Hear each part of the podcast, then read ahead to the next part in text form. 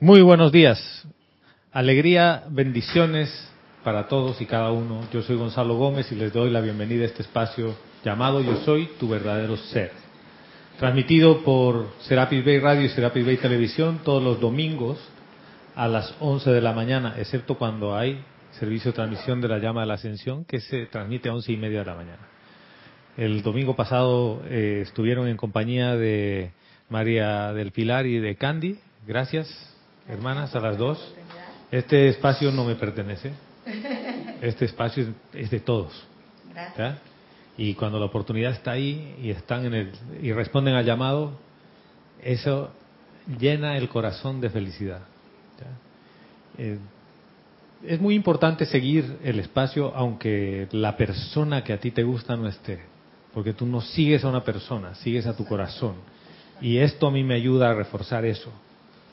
Porque si no, uno se enamora del instructor o de la instructora o del facilitador de la facilitadora y el día que se le cruzan los cables al instructor, tú dejas la enseñanza. ¿Y? Eso no se trata de, de estar así. Bueno, vamos a... Domingo 22 de abril del año 2018. Hoy tenemos Serapis Movie. La película se llama Belleza oculta, belleza inesperada, miles de formas la han traducido, o Collateral Beauty, o Belleza colateral, con Will Smith. Eh, Verónica o Vero y yo estaremos facilitando la película. Entonces, después de esta clase, a la una nos volvemos a ver. ¿Ya? No tengo ningún otro aviso, ¿no? Por ahora. No hay nada que se acuerden. ¿No? Solo que Serapis Movie.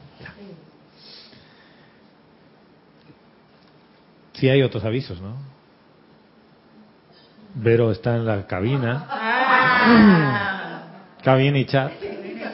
Pueden pasar sus comentarios sobre la enseñanza a Vero en eh, Skype. El nombre del, del, usuario o del contacto es Serapis Bay Radio. Si obviamente es un pergamino un poquito largo y da mucho tiempo que leer y revisar, te pedirá que lo vuelvas más corto. Si no, si cumple con todos los de la ley, pasa, ¿no? Bueno, he estado la semana pasada fuera porque fui a la conferencia de del Instituto de Nutrición Integral en el que estoy estudiando para ser health coach.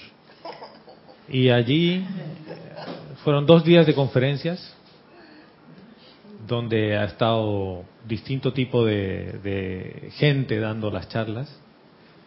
Eh, una PhD en bioquímica que nos habló sobre la grasa y el comportamiento de la grasa como un órgano en el cuerpo.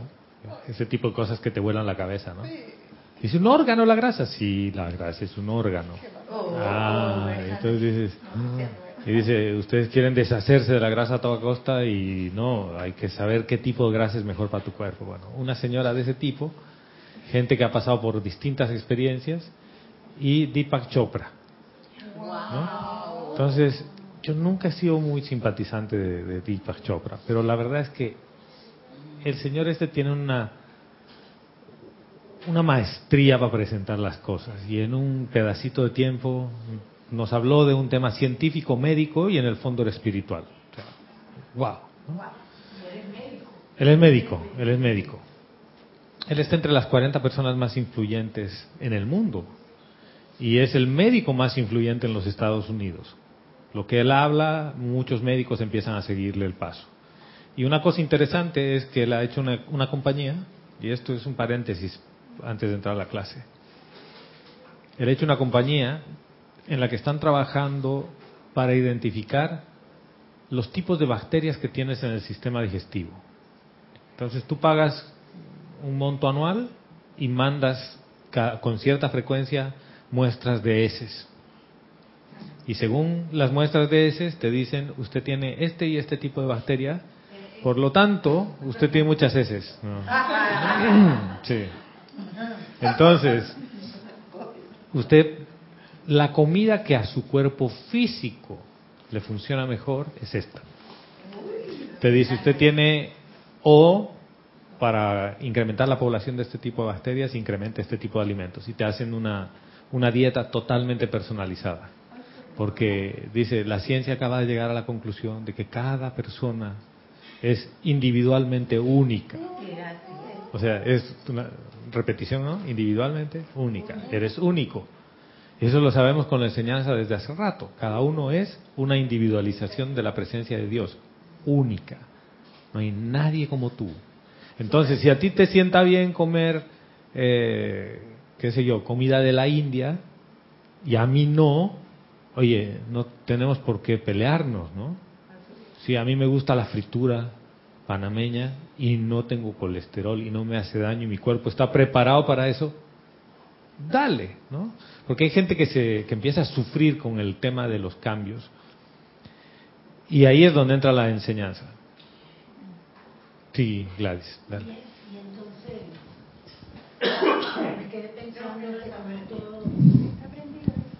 me quedé pensando como todo, en un mundo mental.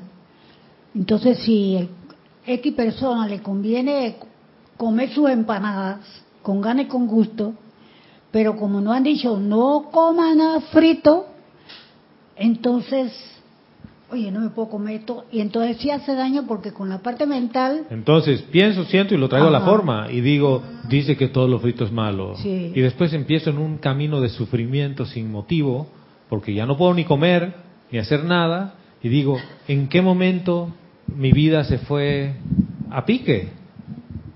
Y por eso digo, ahí es donde entra la enseñanza porque ese es parte del discernimiento que te toca tener. Si tú amas tu, vehículo físico, no es que estés enamorado de él ni que te identifiques con él, pero sabes que es un vehículo y que necesita cuidados. Y si tu colesterol está por el cielo y te dicen, ¿sabe qué? Usted tiene que manejar el estrés, ¿no? Y tú dices, no, no es el estrés, es lo que como. Y decides no comer nada. Y el cuerpo empieza a sufrir el doble. ¿Qué automóvil se mueve sin gasolina y sin aceite? Yo que sepa, a ningún automóvil que tú le quites la gasolina va a funcionar. ¿Qué cuerpo físico funciona sin la alimentación adecuada? Ninguno. Y peor cuando entonces, como la moda es mandar las estatinas, entonces el sufrimiento después es doble, consecuencia de los medicamentos.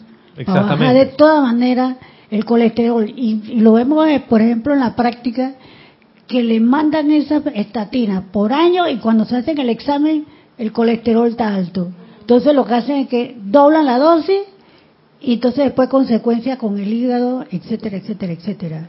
Y las grasas se necesitan inclusive para el, para el cerebro. Sí. Y una cosa que me gusta de, la, de los principios de este instituto es que dice, el cuerpo se cura a sí mismo, eso lo sabemos, ¿no? Dice, lo único que necesitas es darle media oportunidad. Eh, tú dices, media oportunidad. Dice, sí, sí, sí, half a chance. Y yo digo, half a chance, sí, half a chance. ¿Qué es? Dice, mira, tienes una cortadura muy profunda, el cuerpo se inflama. Y como no puede a veces parar el flujo de sangre, necesitas una ayudita, un punto. Dice, esa es la media oportunidad que le has dado, porque el resto del trabajo lo hace el cuerpo. Y eso es lo, que sabemos son los elementales que trabajan con el elemental de tu cuerpo. ¿A qué viene todo esto? A que así como sabe cómo sanarse, sabe cómo alinearse y cómo armonizarse. ¿Qué necesitas? Escuchar a tu cuerpo. ¿Y cómo lo haces? Aquietándote y estando en armonía. Y una de las cosas que me ha llamado mucho la atención fue un señor hablar sobre la meditación, que tiene un website que hacen estudios científicos sobre los beneficios de meditar. Y que hay muchos países que han empezado a enseñar a los niños en las escuelas a meditar. ¿Y dónde viene la parte científica? Esto que les digo de una cortadura genera hormonas de estrés en el cuerpo, porque el cuerpo genera unas hormonas de estrés. Esas hormonas de estrés lo que hacen es crean una inflamación aguda cuando hay una lastimadura y se inflama. Ustedes saben que un golpecito a veces se hincha sobre la marcha, ¿no? No, espera mucho, muchas horas. Esa inflamación uno sabe que está ahí y que es una defensa del cuerpo físico para reparar algo. Pero ¿qué pasa con el estrés? ¿Qué pasa con lo que piensas? Si tú no te armonizas, lo que piensas te crea estrés y en realidad hace que tu cuerpo físico y tu cerebro le dé órdenes a tus distintas glándulas de segregar, hormonas de estrés. Pero como no son tan fuertes como una inflamación aguda, se vuelve una inflamación crónica de bajo nivel. Y esa inflamación crónica de bajo nivel empieza a afectarle a tu cuerpo físico en distintas cosas. Este señor que estudió el tema de la meditación dice, la meditación es el único mecanismo que puede eliminar esa inflamación. No hay otro. Dice, hay gente que hace ejercicios y todo, excepto yoga, porque yoga lo ponen como una disciplina aparte, ¿no? Hay gente que hace ejercicios y que hace estiramiento y todo, pero no medita. Entonces, tiene ese grado de inflamación. Y es un beneficio para tu cuerpo físico. Pero además, es para que acalles esa voz que te dice que comas cosas que no son buenas para tu cuerpo que sabes que te sientan mal. O viceversa, que dejes cosas que te sientan bien. Por ejemplo, cuando uno se come una buena ensalada con cosas que sabes que te caen bien, después te sientes liviano, ¿no? ¿O, no? Barriga llena, corazón contento. Barriga llena, corazón contento. Bueno, todo esto para contarles un poquitito sobre lo que hacía el fin de semana pasado. Y pensaba mucho en el tema de la clase que ustedes empezaron, que es el perdón. El, el tema del perdón tiene muchas, muchos puntos de entrada. Y un punto que ustedes trataron es el tema del olvido. Y yo quiero volver a traer el tema del olvido, porque dice, perdono y olvido. ¿Qué es olvidar? ¿Y qué parte, como decía María del Pilar, no se olvida? ¿Por qué no quiero olvidar algo? ¿Algo? Gladys. Yo digo porque uno quiere la libra de carne y tengo yo la razón. Digo, lo digo por experiencia de lo que pasó con la De algún pintor. Nos acordamos del pintor, ¿eh? Y, con la ayuda nacional e internacional llegamos a la conclusión que queríamos la libra de carne. Queríamos la libra de carne. Entonces, yo voy a hacer un paréntesis para que sigan pensando en el tema, para mandarle amor y bendiciones a todos los hermanos venezolanos por toda la situación que tienen allí y a todos los hermanos nicaragüenses estamos con ustedes en amor y en conciencia, para que se manifieste el amor que yo soy. Porque lo, que pasa nos duele a todos. Y, y también en Siria. Yo sé que no nos sintoniza alguien en Siria, pero si nos sintoniza alguien en Siria, igual. En cada lugar del planeta. y esto tiene que ver con el perdón. Eso que está pasando tiene que ver con el perdón y tiene que ver con el olvido. Muchas veces uno piensa que uno perdona pero que debe recordar para que no te vuelva a pasar de nuevo la misma situación. En otras palabras, quiero mi libra de carne. Sí. Y como no hemos olvidado diciendo los problemas del planeta, entonces vienen las siguientes generaciones. Tú sabes que tu abuelo pasó por esto, por esto, por esto, por esto. Entonces se ha ido esto, las nuevas generaciones se le se le ha enseñado a no perdonar, porque en el pasado nos hicieron esto y esto y esto y esto. Por eso, Exactamente. Por eso tenemos que sacarnos del clavo ahora con lo que están ahora. Y entonces no se acaba la guerra. Porque la guerra es interna y después la exportamos. ¿Con quién empieza la ley del perdón? Con cada uno. Con uno. Pero para perdonar necesito estar dispuesto a qué? querer. perdonar. ¿Y qué decías el otro día? Algo más. María del Pilar mencionó algo más. Ser feliz. No, no, no, no. Que estés dispuesto a qué? Era a olvidar. Pero más que eso, a reconocer que infringiste una ley. ¿Qué ley has infringido en principio? El amor. Ajá. de amor y armonía. El otro día, en la clase anterior, hablábamos de la ley de la vida, que está en Boletines Privados, volumen 1, donde decía, la ley de la nueva era es muy sencilla, es la ley de armonía. Que el Mahachohan nos dice, le llaman ley de amor, pero cuando le llaman ley de amor, su atención se va por otro lado. Dice, quedémonos en ley de armonía, nos decía él. La que infringes o la que rompes es la ley de armonía. Entonces, no importa si quieres olvidar o no, el hecho es de que si no olvidas, todavía sigues recordando la transgresión a la ley. Y cada vez que lo pienses y lo sientas, lo vuelves a traer a la forma. Eh, una pregunta. Sí. Sí, si no olvidas es porque no has perdonado todavía, ¿no? En mi opinión. De acuerdo. Es casi imposible de acuerdo. que hayas perdonado si no, no. Porque olvidar es que ya eso no te duele, que ya eso no te afecta, que ya eso lo puedes ver. Yo recuerdo que hay cosas, en el pasado hubo cosas que, que me pasaron y hubo una amiga que una vez me dijo, ¿y tú le estás hablando a esa persona que te hizo daño? Y yo le dije, pero ¿qué fue lo que me hizo? O sea, yo ni me acordaba que me había hecho. Porque ya eso, pues... Quedó en el olvido. Sí, y fue así, pues. Eso fue hace muchísimo. Estaba yo joven. O sea, tú estás joven, hace poco. Sabes que hay un concepto muy interesante que he aprendido en este fin de semana, que aplica aquí. Dice que estamos aging backwards.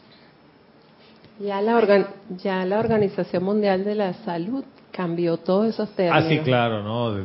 ya no hay sexagenario, octogenario, no. No. Ya por lo menos yo soy edad media. Los jóvenes. Tú eres joven. Sí, los jóvenes estamos hasta los sesenta y pico, ¿no? Sí. Pero no, este, este concepto es envejecer hacia atrás, si quieres verlo así. En realidad, pasa el tiempo y como Benjamin Button, en vez de envejecer, rejuveneces. Eh, aquí Raquel va a decirnos algo. Sí, claro. No, no, no. Es que el concepto es de DH. No se puede DH. Entonces es aging backwards. DH. Menos H. Claro. Pero pasa más tiempo y en realidad, aunque tu cuerpo sigue pasando más años, está rejuveneciendo y el tiempo pasa. Bueno, en la película vamos a hablar del tiempo esta, esta tarde.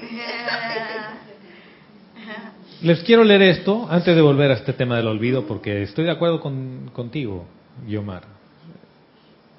Y es necesario olvidar, porque es necesario que tu cuerpo etérico esté puro.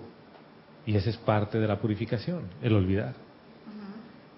Y si no olvidas, te van a volver a ser la misma hasta que lo olvides. Y la misma persona a veces. Dice, los rasgos y características particulares en otras personas que te irritan, nos dice el Mahachohan, son casi sin excepción la energía de tu propio mundo que has proyectado de manera similar en vidas anteriores. Tu cuerpo mental superior te muestra cómo la energía calificada discordantemente distorsiona el universo cuando el individuo está lo suficientemente incómodo, siente y habla con resentimiento de estas apariencias. Pero si la persona reconociera que él o ella ha creado todas esas cosas en el pasado, podría, al encontrárselas, podría, dice, no dice puede, podría, es condicional, al encontrárselas, invocar la ley del perdón por su papel en la creación de dichas apariencias inarmoniosas. Y luego por miedo de y luego por medio de su conocimiento del fuego sagrado, no por miedo, por medio de su conocimiento del fuego sagrado, flamear la llama cósmica ígnea del amor liberador a través de la causa y efecto de tal manifestación. No solo estaría limpiando y purificando su propia conciencia y mundo de la causa y efecto de estas cualidades, sino que estaría ayudando a erradicarlos completamente del universo en general. Si fueras lo suficientemente grande como para bendecir esas apariencias humanas que se manifiestan en las corrientes de vida, de los que están a tu alrededor y las convirtieras en liberación, encontrarías que todos esos rasgos y características irritantes dejarían de aparecer en tu propio mundo, ya que la ley de tu corriente de vida es que cuando esos hábitos que te disgustan son limpiados y purificados, y su momentum es consumido en la llama, no necesitarás ya vivir bajo la presión de ninguna experiencia que no sea de tu propia creación. Yo sé que he leído bastante y es largo, pero era necesario darle todo el viaje. Uno puede invocar la ley del perdón si quiere. Pero ¿cuál es la condición necesaria para que tú para que la ley funcione? Primero, que reconozco que yo estoy metido en esa fiesta. ¿Ya? ¿Qué ocurre cuando yo creo que el otro es el que me está acusando a mí o me está lastimando? Y el otro es el del problema y no yo. ¿Se va a resolver el problema? No. No. ¿Por qué? Por alguna razón, esa energía vino a ti a través de tu hermano. Y claro, a mucha gente no le gusta decir, ay, es que tú hiciste algo así, yo nunca he podido ser como él, como ella. No, no te estás diciendo que tú eras como él o como ella, es que en algún momento transgrediste la ley. Y la ley lo que te está trayendo es la inarmonía que has creado para que tú la liberes. Fin de la historia. Míralo científicamente. No te apasiones tanto del tema de que yo nunca le voy a perdonar. Yo he tocado el tema este de, perdón en una conversación que tuve con, con gente ahí mientras almorzábamos. Estaba una, una chica española y salió el tema de Hitler. Le digo, pero Hitler, después de todo, le digo, todo el mundo le tira tierra al hombre.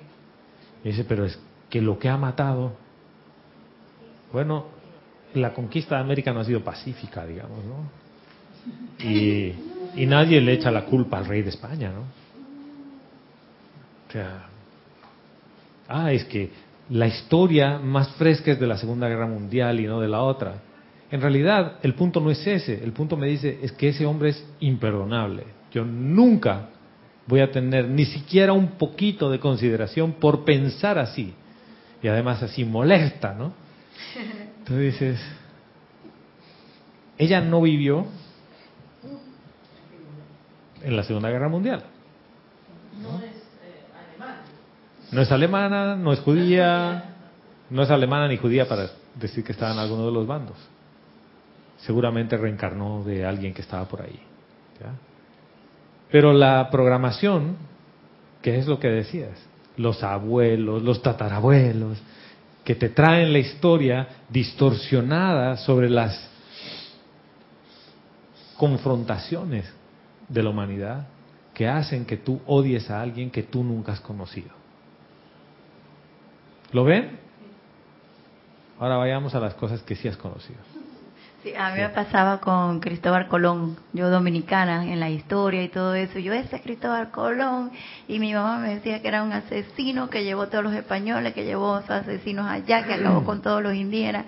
Cuando mencionaban Cristóbal Colón, ya yo estaba y cuando descubrí que era una encarnación de Saint Germain, perdón, Pero se me cambió todo.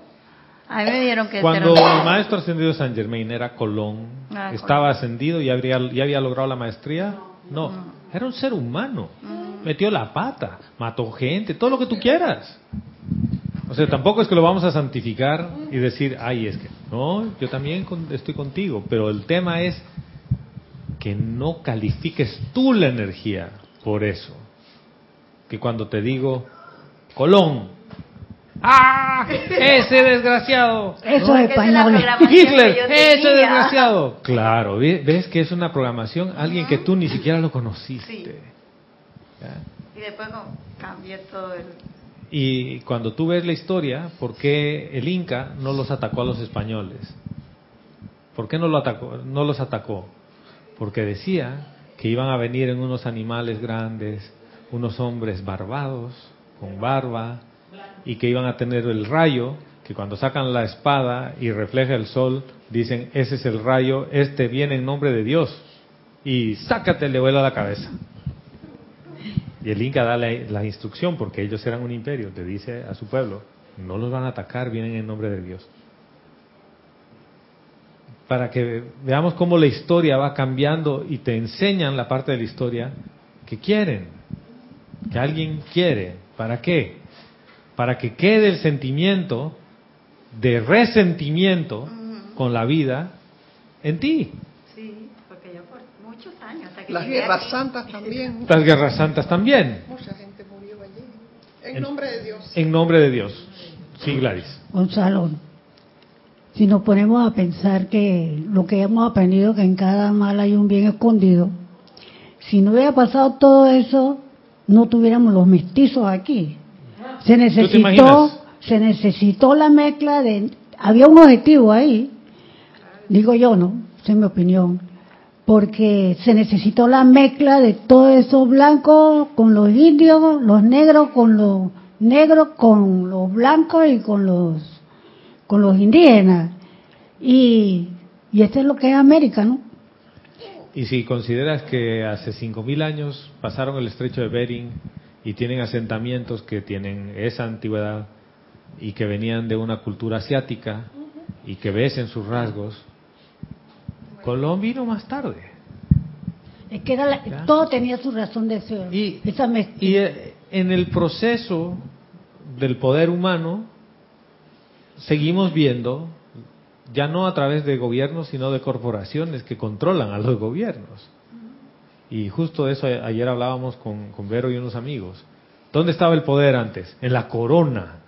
Eran los reyes Fíjate, no eran los gobiernos, eran los reyes, las monarquías tenían el poder. Después pasa a los gobiernos, que es donde se enfrentan los países a través de los gobiernos. ¿Dónde está el poder hoy? En las corporaciones, que son quienes ponen y quitan a los políticos porque les patrocinan sus campañas. Entonces, no ha cambiado mucho el, panorama. La diferencia es que es un grupo de unos cuantos pocos que quieren el poder. Pero ese es parte del prop, ese es parte de la escuela. ¿Para qué? Para que tú puedas ver las cosas y perdonarlas.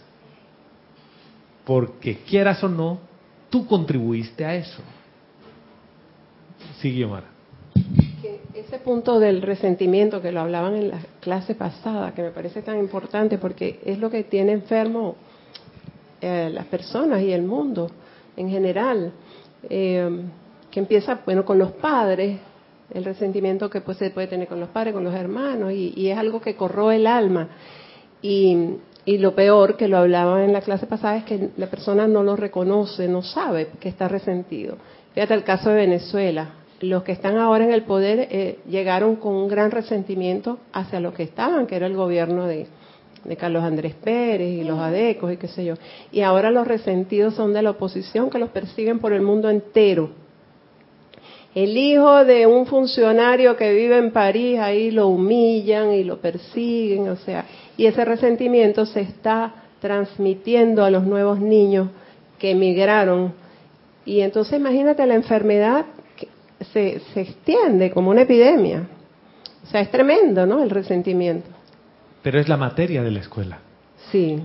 Esa es la materia de pero la, escuela. Pero yo digo, el punto álgido es reconocer el resentimiento, pero reconocerlo. Es que es necesario que lo reconozcas en ti. Sí. Y aquí el, el Mahachohan ya nos da una, una vista bien clara. Y la vista bien clara para reconocer ese resentimiento. ¿Resentimiento qué quiere decir? Que estoy volviéndolo a sentir. Que es lo que decían.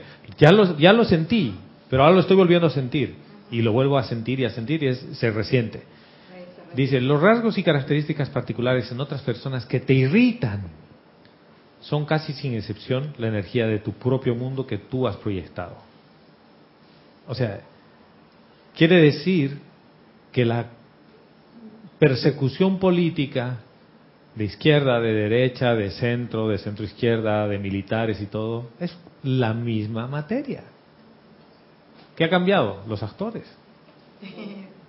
Por ejemplo, en Bolivia, que se está refundando o refundiendo, no sé, ¿no?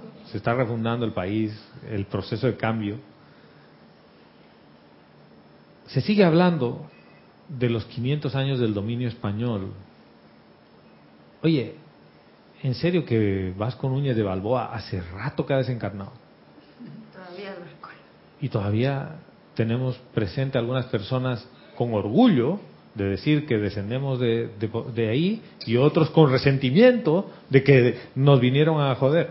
Perdón por el francés. Entonces, fíjate, es eso, Guiomar. La, la programación viene con una dosis de resentimiento natural. En el colegio, ¿a ustedes les han enseñado a amar? No.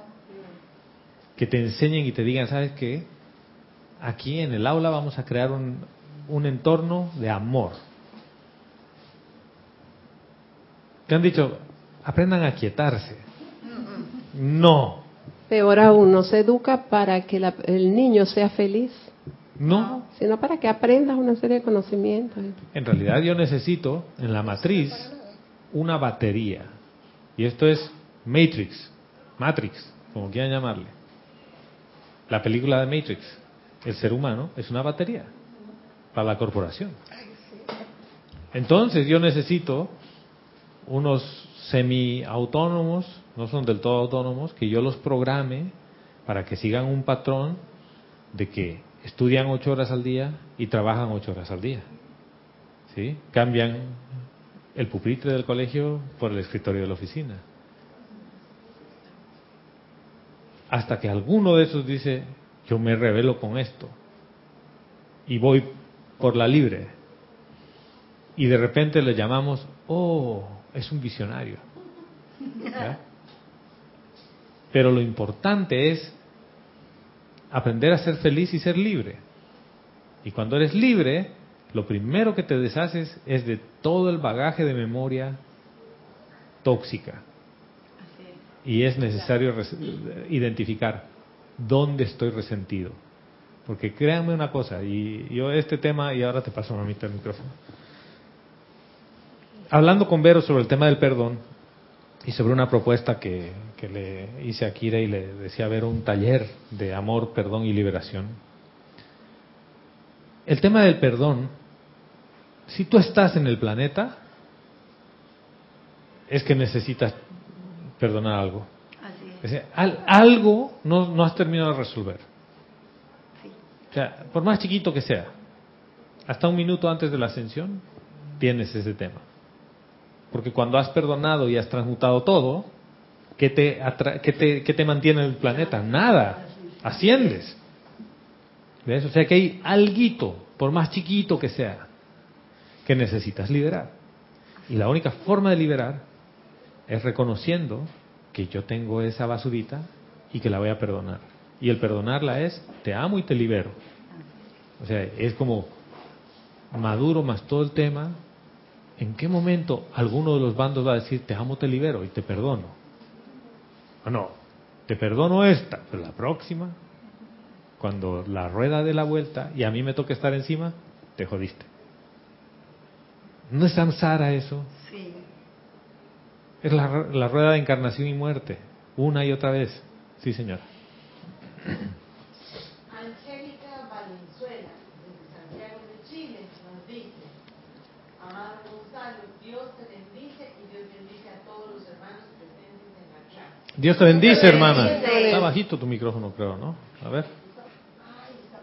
Otra vez, por favor. Ah, estaba apagado. Ahora sí, ¿ves?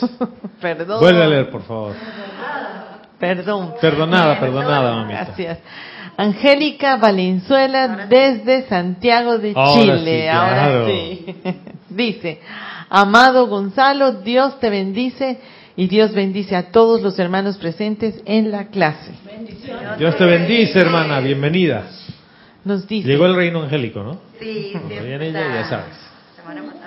Nos dice, yo soy apoyando tu moción de amor y bendiciones a todos nuestros hermanos de Venezuela, Nicaragua, Siria y cualquier parte en el planeta.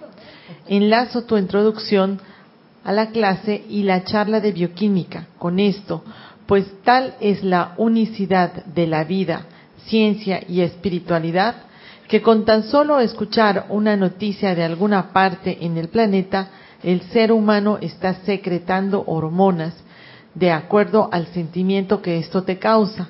Y es por eso que uno está enviando energías armoniosas o inarmoniosas al planeta. Si uno no está plenamente consciente de lo que está exteriorizando, te dejas permear por la rabia o injusticia que estás viendo. Cuando hiciste eso, estás empeorando la situación de este país, como por ejemplo los de Siria. Sin embargo, si estás en armonía para invocar la ley del perdón primero y el fuego violeta a la acción, tu cuerpo secreta hormonas de energía constructivas como feromonas y la energía que sale de uno contribuye a transmutar esas apariencias que no son verdad.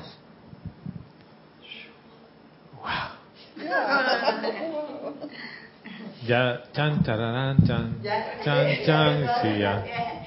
gracias, hermana, gracias, gracias. Me acordé, Gonzalo, de un, de un WhatsApp que me mandaron sobre una monja donde hace una declaración de un niño que sale llorando o sea, primero mandan el niño llorando acá en Siria y no sé qué y no sé cuánto que le hacen que llora y, y que las bombas y eso, pero la monja también hace otro video donde ella va aclarando que ese, esa fue una manipulación lo del niño. Sí, claro. Es que quieren la lástima y eso es lo que dice. Ajá, es lo que ella acaba. Angélica. Ajá. Angélica nos acaba de traer algo a la conciencia que es cuánto de esto es para manipularte, para que tú condenes, para que tú juzgues. Por lo tanto, la aparente noticia buena te quiere quitar la armonía. Y es eso. ¿Cuántas cadenas llegan? Por ejemplo, me llegó una de esas de un, un padre que le pega a un hijo y lo cuelga con una, con una cuerda y todo el mundo. Digo, para empezar, eres un morboso si estás viendo ese video completo, ¿no? No que no sé dónde fue, al, final sale alguien aclarando, era un video en la India y no sé qué, no sé cuántos, que se había portado mal el niño. Tú estás agrandando el problema. Eso podría morir en tu celular y tú eres el mecanismo que podrías invocar la ley del perdón y del olvido. ¿Tú te das cuenta? Entonces, por ejemplo, lo de Venezuela o lo de, Nicaragua, ¿cuánto los que estamos en esta clase ahora, conectados por cualquier medio, te sientes, no voy a decir responsable porque eso, sientes que tu energía está allí? ¿O cuán ajeno te sientes al problema? Porque aquí viene el otro tema. Ah, es que soy venezolano, no, soy boliviano, entonces mi conciencia de venezolano y de boliviano es diferente que la del nicaragüense. Sí, pero aquí hay una sola raza humana en evolución. Somos una sola raza humana en evolución. Y si eres una sola raza humana en evolución y una parte de la raza tiene un problema, ese es tu problema. Por eso es que yo puedo invocar la ley del perdón por mí y por toda la humanidad porque soy parte de un todo. Y esa es la parte que a veces se nos olvida. Y cuando hay un problema en Corea, es un problema que nos atañe a nosotros también. Y fíjense que, que las cosas han empezado a moverse al lado, al lado del balance perfecto, ¿no? Kim Jong-un ha dicho que no va a hacer más pruebas nucleares. Ese es un cambio interesante.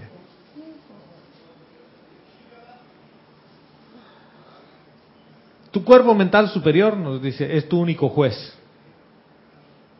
Es tu mentor y tu maestro espiritual. Y hasta que despiertes por completo a una plena realización de tu propia identidad divina, estará constante y conscientemente devolviéndote la energía que has enviado adelante, calificada discordantemente en el pasado. Entonces, aquí quiero que veamos quién hace qué y a quién le devuelve la energía. Porque todo esto tiene que ver con que te olvidaste quién eres. Me olvidé quién soy. En un momento dado digo, me llamo Génesis. Y después digo, no, no, no, ningún Génesis. ¿Por qué no? Génesis es ella. ¿No? ¿Cómo me llamo? ¿Usted se acuerda de mí? ¿No? Ay, es que tiene Alzheimer. No, ningún Alzheimer. Este, este texto dice, es tu propio juez, está hablando de la personalidad, de tu ser externo que se siente juzgado, que siente que la vida le devuelve las cosas duras, las cosas difíciles. ¿Qué pasa cuando tú te centras en tu corazón y reconoces quién eres y dices yo soy? ¿Qué ocurre en ese momento con todas las aparentes transgresiones? Ya no existen. No existen. Y, si ya están por ahí, ya uno lo que ve son oportunidades.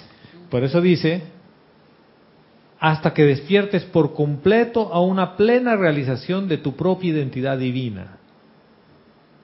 Quiere decir que si te siguen viniendo sentimientos inarmoniosos, resentimientos de lo que quieras, no has despertado a tu plena identidad divina. Y al no haber despertado a tu plena identidad divina, tienes por momentos que te olvidas quién eres. Y cuando te olvidas quién eres, necesitas la ley del perdón. Porque hay una cosa que después lo vamos a leer en otro capítulo. La ley del perdón es transitoria y es temporal. Solo sirve por un, tiene un propósito transitorio. Así es. ¿El final es la llama violeta? Bueno, es parte de la llama violeta. Pero ¿por qué es transitorio? Es transitorio. ¿Cuánto tiempo tú necesitas la ley del perdón? hasta que despiertes por completo a la plena realización de tu identidad divina. Cuando tú sabes quién soy y dices yo soy, yo necesito la ley del perdón. Ya no. ¿Por qué no? Porque la armonía de mi verdadero ser es la máxima protección. ¿Pero en qué sentido? Ya no voy a calificar la energía inarmoniosamente. Parece esto así como un deje de sufrir, llame ya, ¿no? O como algo así ideal, lejano. No es nada lejano. Nada, nada lejano. Porque en realidad tú perdonas si tú quieres. Y tú dejas ir si tú quieres. Ahí, Gonzalo, cuando ya uno tiene el sentimiento de que uno es la llama del perdón, ya ni siquiera tiene que, que, está invocando ni haciendo decreto, yo soy perdón aquí ahora. Tú perdonas ya. Pero el perdón tiene una parte interesante y eso es lo que, lo que quería tocar con ustedes. Primero lo del resentimiento, luego lo de la postura. Postura, mi posición humana. Entonces, ¿qué pasa si yo te digo, Guiomar, hemos tenido una diferencia y hermana, te pido perdón? Y tú me dices, Gonzalo, te perdono. Y después te digo, gracias, pero eso no quiere decir que yo voy a pensar diferente ahora. ¿Lo ves? O sea, es como, mi postura es que yo estoy en lo correcto y que yo voy a seguir haciendo lo que me da la gana. Y si te dolió, mala suerte, pues te pido perdón. ¿Ya me perdonaste? Sí, bueno, yo no voy a cambiar. ¿Lo, ves? Sí, pero esa no es una buena postura. Pero ¿cuántas veces has atestiguado a alguien que pide perdón y que no cambia de postura? ¿Una? ¿Dos? ¿Diez? ¿Veinte?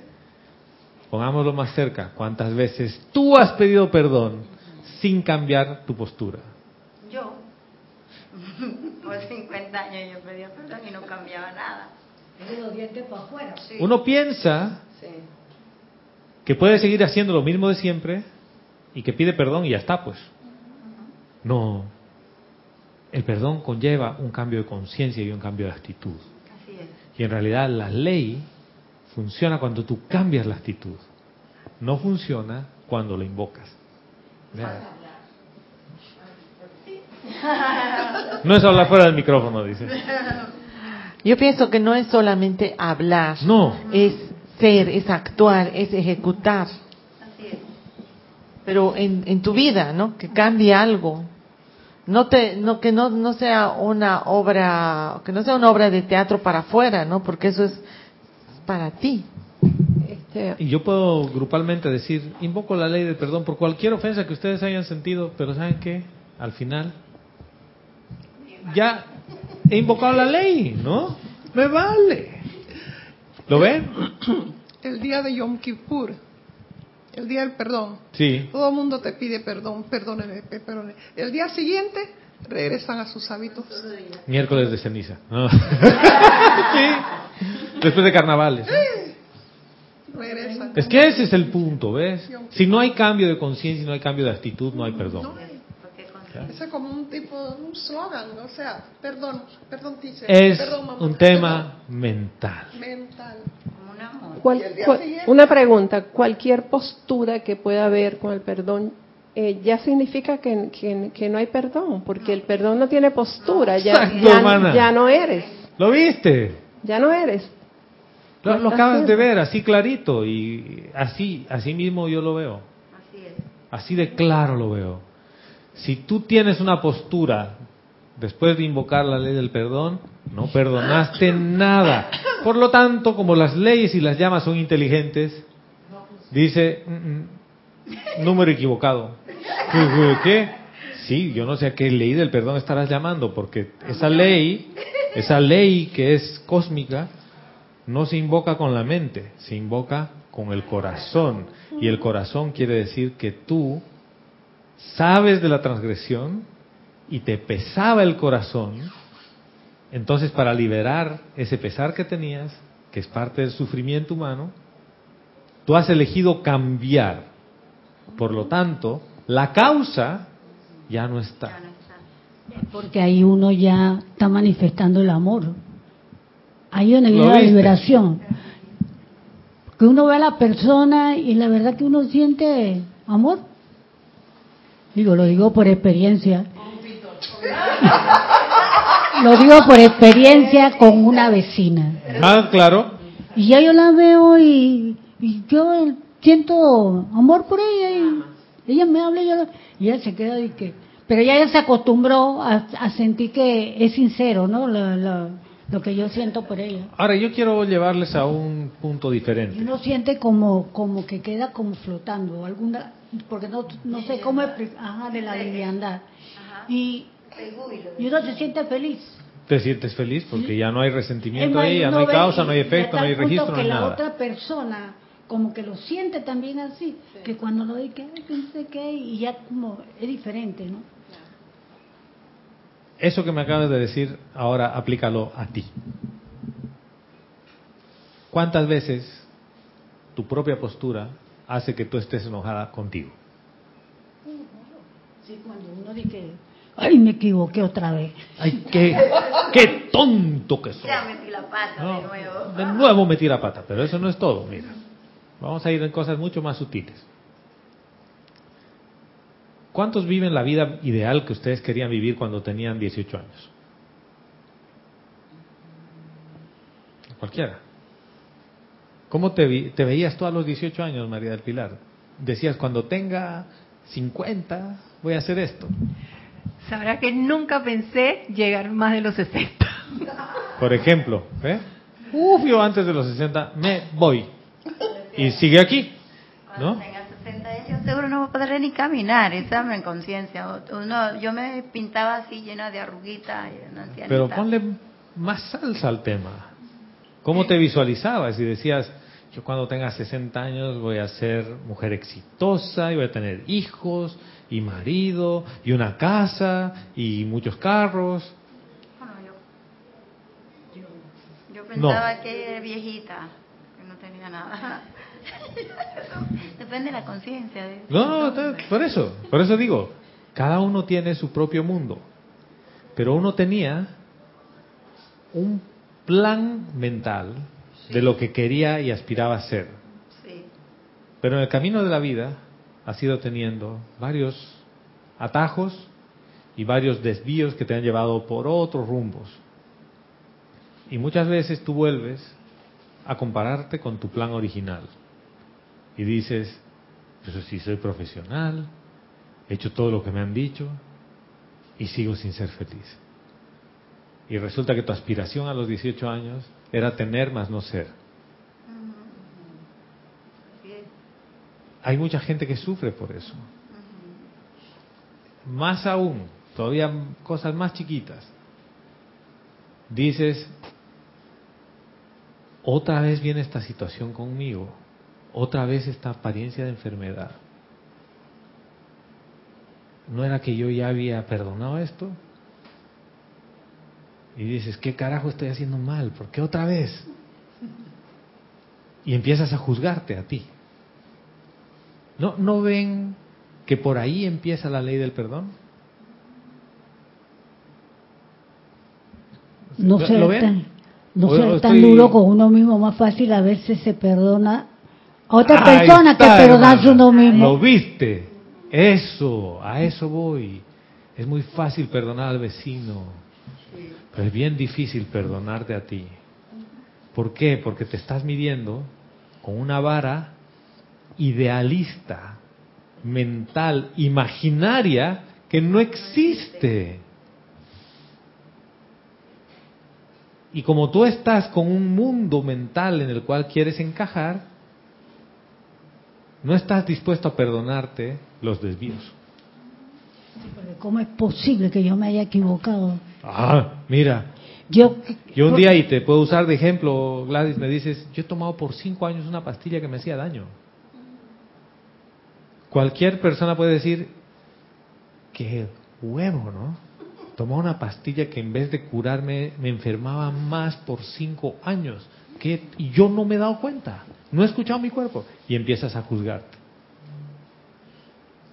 ¿Ves dónde empieza la ley del perdón? La ley del perdón no empieza con el vecino. La ley del perdón empieza contigo.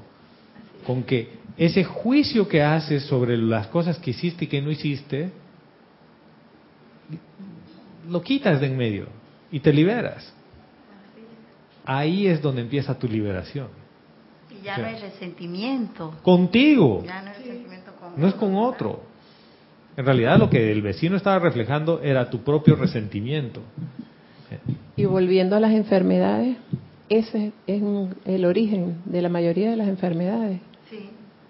Porque no te estás agrediendo a ti mismo al no perdonarte. Mira, no, y, gracias porque tocas ese tema. Entre el eh, los estudios y las presentaciones que nos han hecho, hablaron de los genes. Y dice el 100% de los genes que tiene el ser humano son millones, ¿no? Dice, hay un conjunto básico que son 25.000 genes, que es cuando se forma y, hay el intercambio del espermatozoide y el, que fecunda el huevo. 25.000 en total, 12.500 del papá, 12.500 de la mamá. De todo lo que después termina en tu cadena de ADN o DNA, el 5%, la ciencia hoy, cree que puede tener enfermedades congénitas. O sea, quiere decir genéticas. De ese 5%, dice en realidad, el, el 3 no el 5, solo el 3, está demostrado científicamente que tienen códigos genéticos eh, mutados. La mutación que hace que se manifieste un tumor. Por eso Angelina Jolie se extirpó los senos, porque le hicieron la prueba genética y en su prueba genética dice, aquí usted tiene el gen del cáncer de mama. Y dice, ah, yo no quiero cáncer, listo. ¿Por qué? Porque su cadena estaba con esa mutación.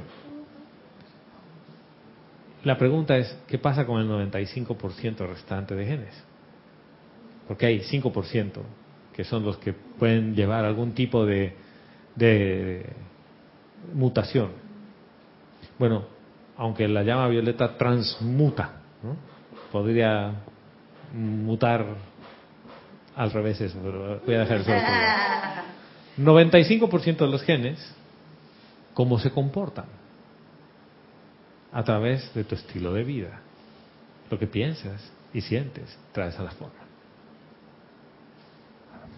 O sea, que pueden estar sanos, pero después pueden agredirse. O sea, lo que está diciendo Yomar, las enfermedades que se manifiestan no es por otra cosa que tus pensamientos y sentimientos y acciones han llevado a ese 95% de genes a comportarse de una manera agresiva contigo mismo. Y de nada vale una operación no, preventiva, porque el miedo es tan fuerte que entonces esto uno trae lo que le tiene miedo. Entonces, ¿qué quiere decir eso, Gladys? ¿Dónde empieza la ley del perdón? ¿Con quién? ¿Sobre qué? ¿Ustedes creen que son sobre cosas grandes? Uno piensa que son sobre cosas grandes, sofisticadas. Empieza sobre este tipo de tonterías contigo, porque tú te permitiste, abriste la puerta para que entre esa contaminación a ti. Y empiezas a pensar, a sentir. ¿Qué es más fácil? Y les voy a poner aquí un ejemplo bien práctico. Comerse un, un paquetito de galletas Oreo, 220 gramos, chiquita, ¿no? ¿Sí les gustan las Oreos? Sí, riquísimo. Con leche. Con leche, ¿eh? Con leche, qué rico. La cantidad de azúcar y de calorías que tiene ese paquetito es lo mismo que un kilogramo, no, una libra de apio, una libra de zanahorias, una libra de kale, una libra de espinacas, eh, media libra de almendras, algo así.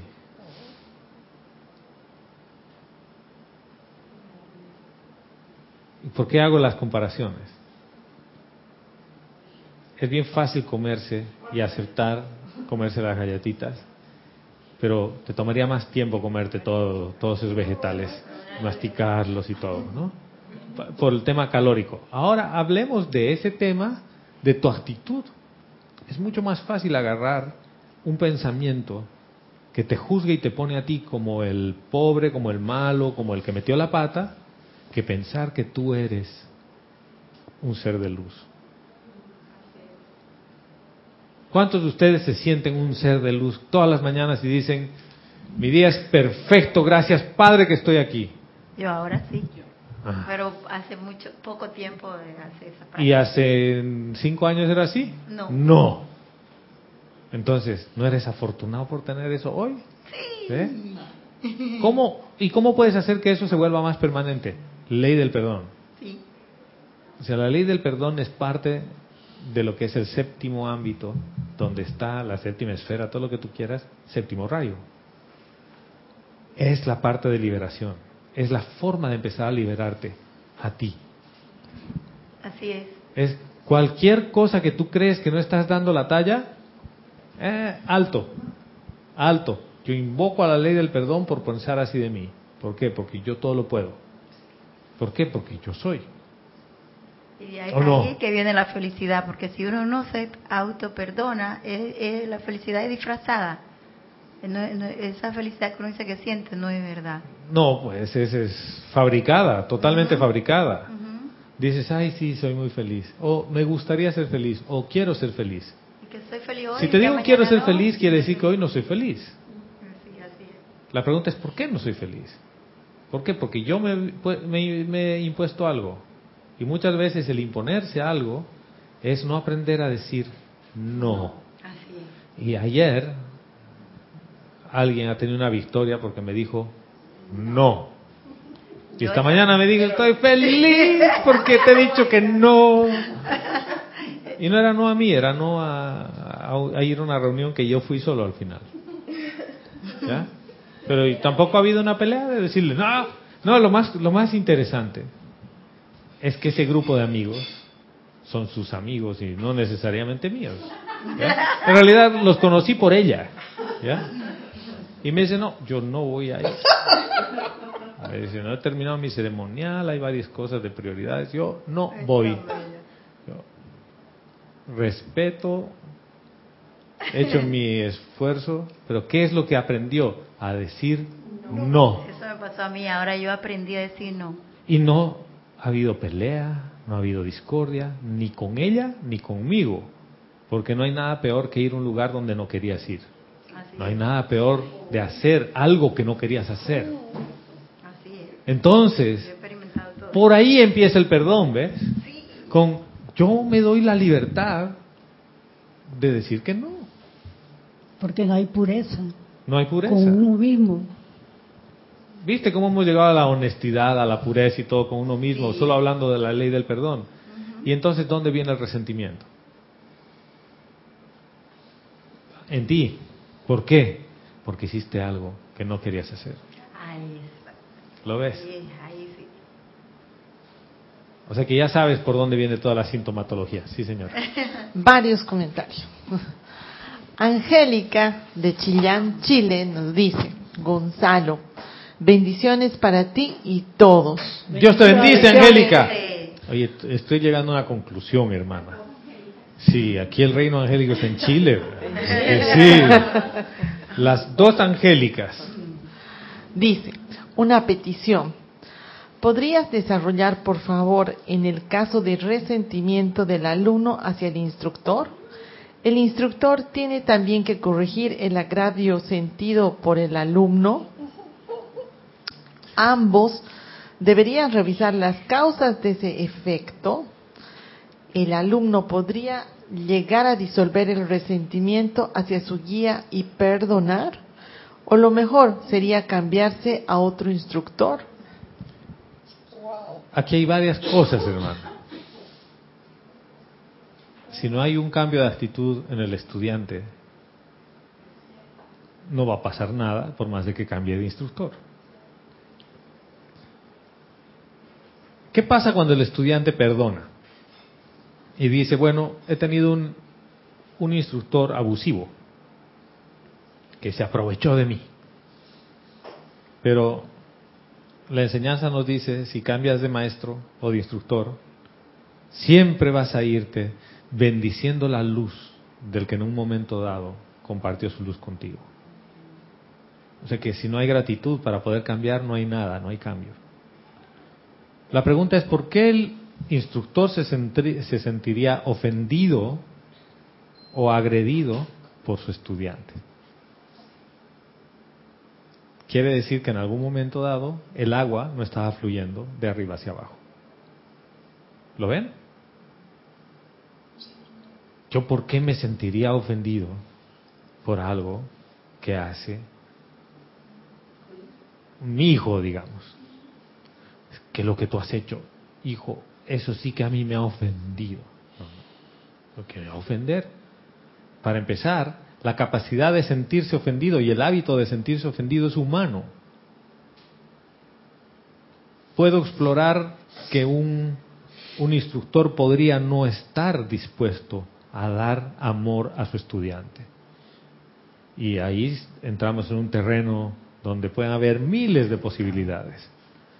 Pero, ¿cómo puedo darle el ejemplo a mi estudiante de lo que el perdón es si yo como como instructor no puedo perdonar. ¿Lo ven?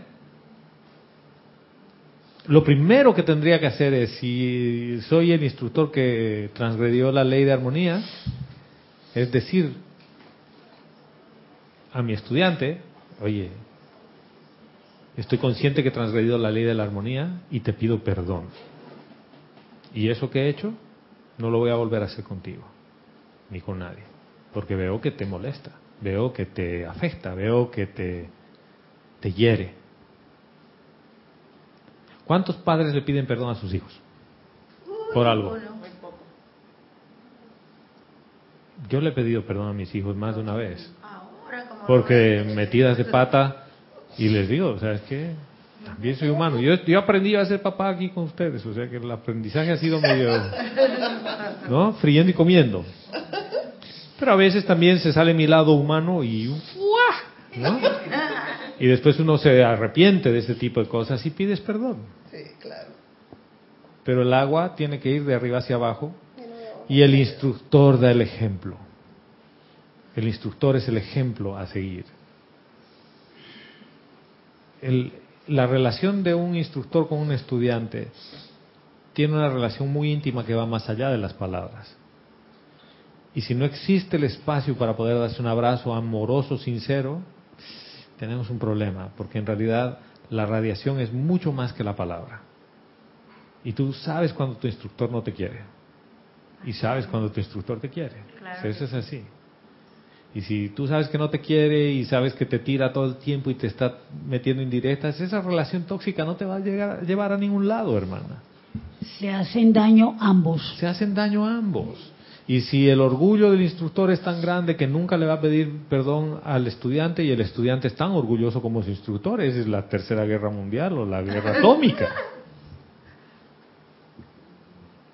Uno como instructor aprende mucho con los estudiantes porque es el primer mecanismo de reflejo que uno tiene. No va a venir, si lo ponemos en una manada de animales, no va a venir un león a ser cuidado por un cordero. No, se lo va a comer. Somos similares, tenemos vibración parecida, eso nos atrae. Y eso es amor. Y el perdón es una manifestación del amor. ¿He cubierto todo, creo? ¿Sí? Si no he cubierto algo, hermana, tú le escribes a, Vero y continuamos.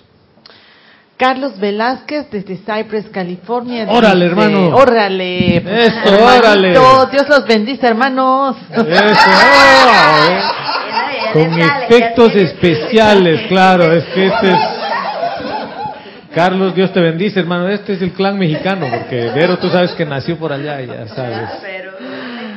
Dice Gonzalo, comenzando con la realización de que yo he elegido venir a la Matrix con pleno conocimiento de las reglas del juego de la encarnación, veo que el despertar entraña que cuando me hago consciente de mi papel de batería en esta obra, es la de no despotricar, transgredir la ley de armonía en contra de la escuela, las materias de aprendizaje, ni contra de otros actores. Entonces, el invocar la ley del perdón se convierte en una actividad de regocijo. Totalmente, hermano, porque quiere decir que está funcionando la escuela. ¿Lo ven? ¿Por qué está funcionando la escuela? Tengo más cosas que liberar. O sea que está saliendo toda la basura y me la están dando. ¿Hay más materia? Sí, regocijo. Quiere decir que mi liberación está más próxima y mi ascensión también. En cambio, si tú crees que no hay nada que perdonar, mi querido y amado hermano Carlos, y dices, no, no hay nada que perdonar, está bien dormido estás. Dormido, pero así. El otro día me despertó con mi propio ronquido. Y mi hija me estaba dando la, papá está roncando. Y le digo, sí, me he escuchado. y les cuento esto en el curso, ¿no? Y les digo, anoche he escuchado y me he despertado con mi ronquido. ¡Guau, guau, guau! Todos. Y me dice, ¿pero cómo te escuchas? Y le digo, me he escuchado porque yo no ronco. Entonces, ¿quién ronco así? Porque no era el ronquido habitual que uno tiene, ¿no? Sí. Adriana Carrera, desde Córdoba, Argentina. Che, dice, muy buenos días y Dios los bendice. Eso, La magnífica luz de cada corazón. Dios te bendice, hermana, bienvenida. Dice Gonzalo, tener en cuenta que el perdón es una radiación que emana de ti, sale de tu corazón y permea tus vehículos internos y a tu alrededor. Y eso es lo que vale por más que repitas y repitas la palabra o el decreto del perdón. Exactamente, hermana. El decreto se escucha, el perdón se siente. Y ese es el punto de la enseñanza, ese es el punto de la clase. Si tú no sientes el perdón, algo está mal. Quiere decir que tú no quieres perdonar y no quieres ser perdonado, que eso es peor aún. Cuando sucede eso, me, me quedo pensando en que es por arrogancia. Ajá, total, hermana. Yo siempre he sido así y a mí no me vas a pedir que yo cambie. Porque los bolivianos, hombres, somos bien machos, hasta que nuestra mujer nos dice qué hacer. Además, ¿no? Me, van a coger de Congo. Fíjate cómo, cómo te acabo de disparar una serie de conceptos y de formas de, de pensar de las posturas machistas, feministas, de que el hombre es muy macho, pero la mujer le dice qué hacer. Todo eso es BS. Y me quedo pensando. ¿Profesora? Todo eso es BS. Es la única que he entendido así a primera. ¿eh? Ahora ya han entendido con la risa de Raquel. Con la risa de Raquel ya entendíamos todo. ¿Ves? Se siente. Sí, dale, dale. Me he quedado pensando que, viendo para atrás, cuando no nos perdonamos a nosotros mismos, es la arrogancia de los cuatro vehículos inferiores ante la presencia yo soy de uno mismo. Es que fíjate que no son los vehículos. es la conciencia que se cree separada de Dios. Porque en realidad el físico sufre todas las consecuencias del tema. Y no, no dice, yo estoy en contra de mi fuente, ¿no? El, físico sabe y dice, ¿sabes qué? A mí me cortas un poquito el flujo de luz y me enfermo. Y, y, te pide a gritos muchas veces, te dice, por favor déjame dormir. Necesito así como 12 horas de un sueño reparador. ¿Qué hace un animal cuando se enferma? Fíjense, obsérvenlo. Primero, no come o come hierbas que sabe que le van a ayudar a purgarse. No come, o come poco. Toma líquido y duerme. Duerme, duerme, duerme, duerme. ¿Qué hace el ser humano cuando está enfermo? Va al médico. Se queja y va al médico. Dice, doctor, tengo una indigestión, deme algo porque no sé qué he comido. Y te dice, a ver, ¿qué es lo que ha comido en los últimos tres días? A ver, espérese, doctor, déjeme empezar tres días, estamos en domingo, quiere decir jueves. Bueno, me comí una langosta el jueves, un termidor y tenía así una ensalada de aguacate y el postre de chocolate. Y el desayuno fueron unos huevos benedictinos y sí, sí, ah, y tenía mucho bacon. Y cuando llegas, el médico te mira así. ¿Y usted estaba tratando de ser vegetariano? Ah, sí, sí, sí, doctor, sí. Yo creo que fue la quinoa, doctor. Porque yo no estoy acostumbrado a comer eso. Lechuga. ¿O no? Es como la vez que fuimos a celebrar la, la graduación de Berry y su defensa de tesis. Porque hemos sido todos los amigos con ella, ¿no? Y tomamos vodka con naranja que al día siguiente tenía un daño en el hígado. Y digo, creo que ha sido el jugo de naranja. Porque yo no tomo jugo de naranja. Y, mi, mi, mamá y demás me hijito, el vodka no te ha hecho nada. ¿Ven lo absurdo?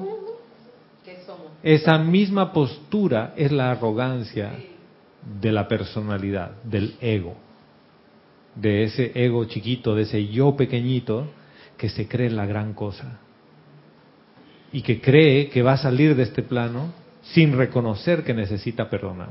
Sí. Porque eso implica reconocer que el al mando genera desarmonía. O sea, ¿tú te imaginas lo duro que es eso? Uno habla de la rendición a la presencia y muy románticamente, ah, la rendición. No, no, espérate, primero que se baje de ese pedestal en el que está tú yo, pequeñito, y reconozca que cada vez que dice abre la boca o hace algo, mete la pata. Y es, así como el pato, ¿no? Tú sabes cómo es el pato, ¿no? ¿No? Hay un dicho, es un poquito grosero, pero dice, a cada pato, a cada paso una cagada. Sí, es así. Es así. Es así. Entonces tú estás así como el pato, ¿no? Y dices, ay, van a salir flores. No, ¿qué flores van a salir de El pato tiene una diarrea permanente. Sí, pero ese es el pato. ¿Y tú qué haces con esa actitud? ¿Viste? Lo, que pasa, pero la diferencia es que nuestra no es física, ¿no? Es emocional y se siente y tú no quieres pedir perdón por eso. Contigo. Gonzalo, y, y, pinche arrogante, que perdone Dios porque yo no. Ah, sí, no, no, porque Dios perdona, yo no. Sí, es cierto, porque cuando tú estás en tu conciencia divina y eres uno con Dios, tú perdonas. Sí. Mira, y huele peor que lo, del pato, porque porque lo vas a impregnar tu ambiente, todo, todo, todo, hermana. O sea, porque lo del pato te quitas de ahí y ya. Pero imagínate esto. y, el, pato come más o menos una dieta balanceada. En cambio, tu dieta tiene calificación. ¿Tú te imaginas la dieta acumulada que tienes? De que yo no no comulgo con los musulmanes porque matan gente, tú dale y llena el espacio en blanco. Hay muchas cosas, y esto no es para sentirte culpable, ojo, ese es el otro punto. No quiere decir que te sientes culpable y pides perdón, no, es todo lo contrario. Yo caigo en la cuenta, me doy cuenta, realizo que eso que huele a popó de pato soy yo. ¿Y cuándo? Cuando estoy en modo humano que, que tengo esa arrogancia humana. Y ese es el momento en el que depongo los puños humanos y digo, necesito la armonía de mi centro corazón. ¿Y qué necesito? Pedirle perdón a la vida por haberla transgredido, haberle hecho sentir esos aromas tan intensos. Sí. Angélica de de Chillán, Chile, dice. Uno, uno, aprende así, ¿no? Sí. Muchas gracias, Gonzalo. Diste mucha luz a cómo abordar este tema hacia ambos lados. Gracias, hermana, a la presencia yo soy y a ti por la oportunidad que nos das de compartir esto, porque este tipo de cosas a veces uno no las quiere sacar a la luz y hay que sacarlas a la luz. Si no, no funciona y no se resuelven. Y una vez que uno cambia y pasa esto, la liberación es para los dos lados. Sí, señora. Nelly de Romiti. Oh, che, mira vos. ¿Viste? Y viste. Hace long time que no pasé el comentario, perdón, Nélida. Pero es del principio de la clase. Ah, dale, pues. Cuando... Perdonada, mamita. En nombre de Nélida te perdono. Dice bendiciones a todos.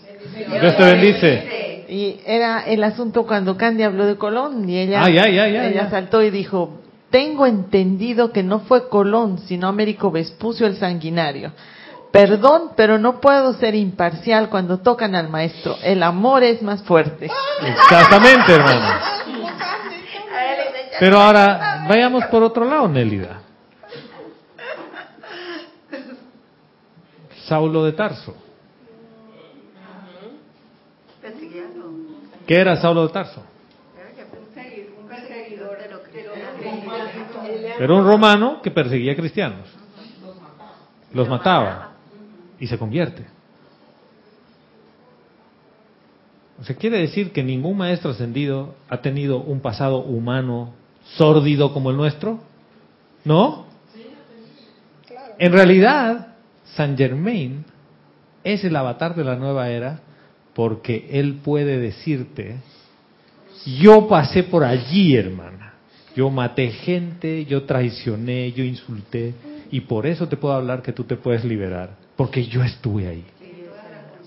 Entonces, esa es la diferencia de un maestro ascendido que estuvo encarnado aquí, que se comportó como humano, vivió como humano, tuvo la arrogancia de humano, pero hoy ya no.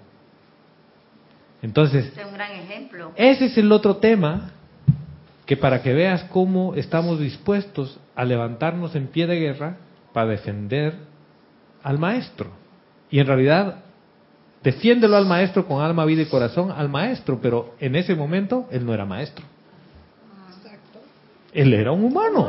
Y por eso ellos no comprenden tanto y tienen tanta misericordia. Por supuesto. Y paciencia. Porque ellos ven el potencial que tú tienes de manifestar y la nosotros, a conocer su historia, y bueno, si ellos pudieron, yo también puedo.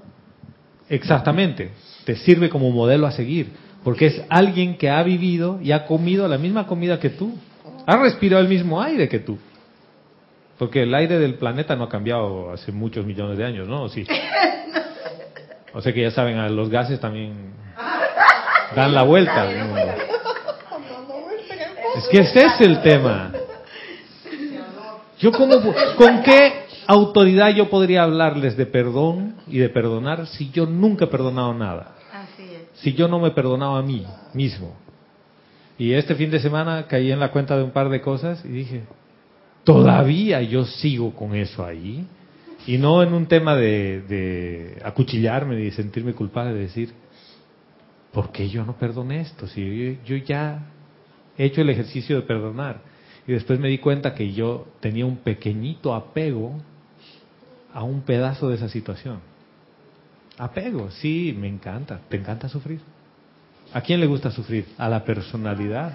Porque es la forma de llamar la atención. Sí. Pues si no, ¿cómo va a llamar la atención? Entonces dije, bueno, ¿sabes qué? Esta cosa hay que liberarla. Sí, dale, suéltala, suéltala. El estreñimiento, por cierto, es una forma de manifestación de que no quieres dejar ir. Y el no dejar ir quiere decir no quiero perdonar. Pues eso me está En cambio el pato, el pato, bueno, eso es otra Pues como el pato, pues. Hagamos un, hagamos una. El pato deja ir todo, pero no, tampoco es así, ¿no? Pero el pato también tiene algo bueno. Pero el pato también tiene algo bueno que decía, decía Jorge que, que un día dio una clase que a él, él, él hacía como el pato cuando hablaban, le tiraban piedra, pues, y alguien en la clase me preguntó, ¿y cómo hace el pato? Bueno, tú sabes que cuando le cae el agua, él se sacude y queda una vez sequecito. Ah, sí, claro. Así que tiene las dos partes buenas. El pato tiene todas las partes buenas. El que uno califica eso es, es diferente. Sí, señora. Adriana Carrera desde Córdoba, Argentina dice, sí Gonzalo, recientemente leí que el amado Maestro Ascendido El Moria participó de las tres primeras guerras santas como templario y es un ser ascendido. Exactamente, hermana. Entonces, él defendía y él creía en ese momento que lo que estaba haciendo era correcto. ¿Cuántas cosas tú has hecho pensando que eran correctas y que después de años has llegado a la conclusión de que, ups, creo que no estaba muy bien? Bueno, eso te sirvió para tener la conciencia que tienes hoy. Entonces, por eso, el bendito Maestro Ascendido San Germain nos puede guiar, porque él estuvo en las mismas, hasta peor que... Por lo menos ahora tienes un siglo XXI mucho más sencillo. ¿Tú te imaginas venir en esos barquitos chiquitos y tener que vivir y, lidiar con la gente un poco sórdida que ha lidiado él? Yo no creo que haya sido muy... Eh, chicos, no. O sea, era como que mano dura, ¿no? En ese momento ser indígena cuando llegaron los españoles y hubo la masacre. Entonces, hay, hay cosas que hay que quitarle el velo del romanticismo de un concepto que hace que se te dispare a ti un modo de mecanismo de defensa que estoy dispuesto a pelearme hasta las últimas consecuencias contigo. ¿Lo ven? Llámese San Germain, llámese Boca Juniors, llámese Barça, llámese... ¿Ven? ¿Han visto cómo he ido cambiando? Es así, tu partido político, tu religión, estás dispuesto a ir a la guerra. No, no, te has vuelto musulmán por ahí, fanático además, porque el musulmán no es así de fanático. Los musulmanes más bien tienen una visión bien clara de muchas cosas. Entonces, esto de lo que se trata es, deja tu fanatismo, hermana, y empieza a vivir tu vida para que tú seas el maestro. Porque has visto que tu maestro es tu santo ser crístico, que es tu mental superior. Y él te va a dar todas las lecciones que necesitas. Es lo mismo dejar de ver al, instructor fanáticamente. Claro. Bueno, ¿ya? Chan, chan, chan, chan, chan, chan. En 35 minutos nos vemos para ver la película Belleza Inesperada. Hasta la próxima vez que nos encontremos, mil bendiciones.